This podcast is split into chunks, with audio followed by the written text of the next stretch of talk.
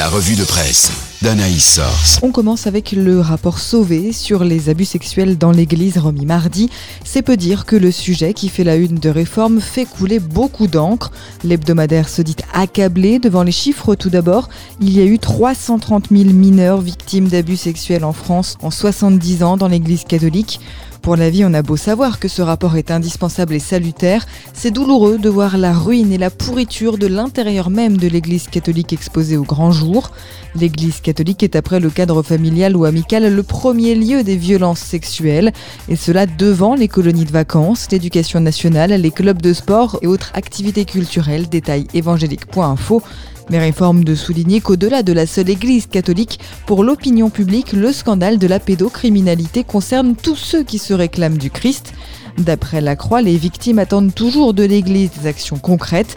Elle pourra trouver des pistes dans le rapport remis mardi qui contient 45 recommandations précises info chrétiennes comme la création d'un numéro vert pour les victimes, l'édition d'un guide éthique, une révision de la vision de la sexualité ou encore comme le note famille chrétienne la levée du secret de la confession pour les cas d'abus sexuels.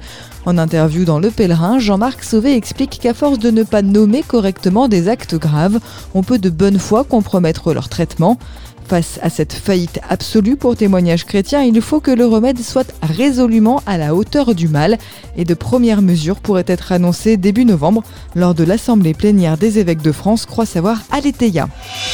Église, toujours avec le projet de loi anti-thérapie de conversion. Il a été adopté à l'unanimité des députés, écrit la Croix, qui revient sur ces thérapies qui prétendent transformer l'orientation sexuelle ou l'identité de genre.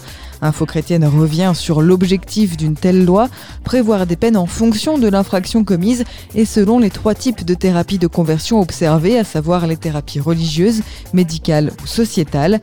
Évangélique.info rappelle que si le Conseil national des évangéliques de France condamne les pratiques de thérapie de conversion, dans l'Église catholique le parti pris est un peu flou. Faux, répondent les catholiques dans la vie qui assurent récuser ce genre de méthode. Victoire pour les associations, cette loi interroge malgré tout certains professionnels qui jugent l'infraction trop large, alors que la Mivilude indiquait n'avoir reçu que très peu de signalements sur les thérapies de conversion, notre réforme. Et on finit avec le décès de Bernard Tapie dont la messe funéraire a eu lieu mercredi.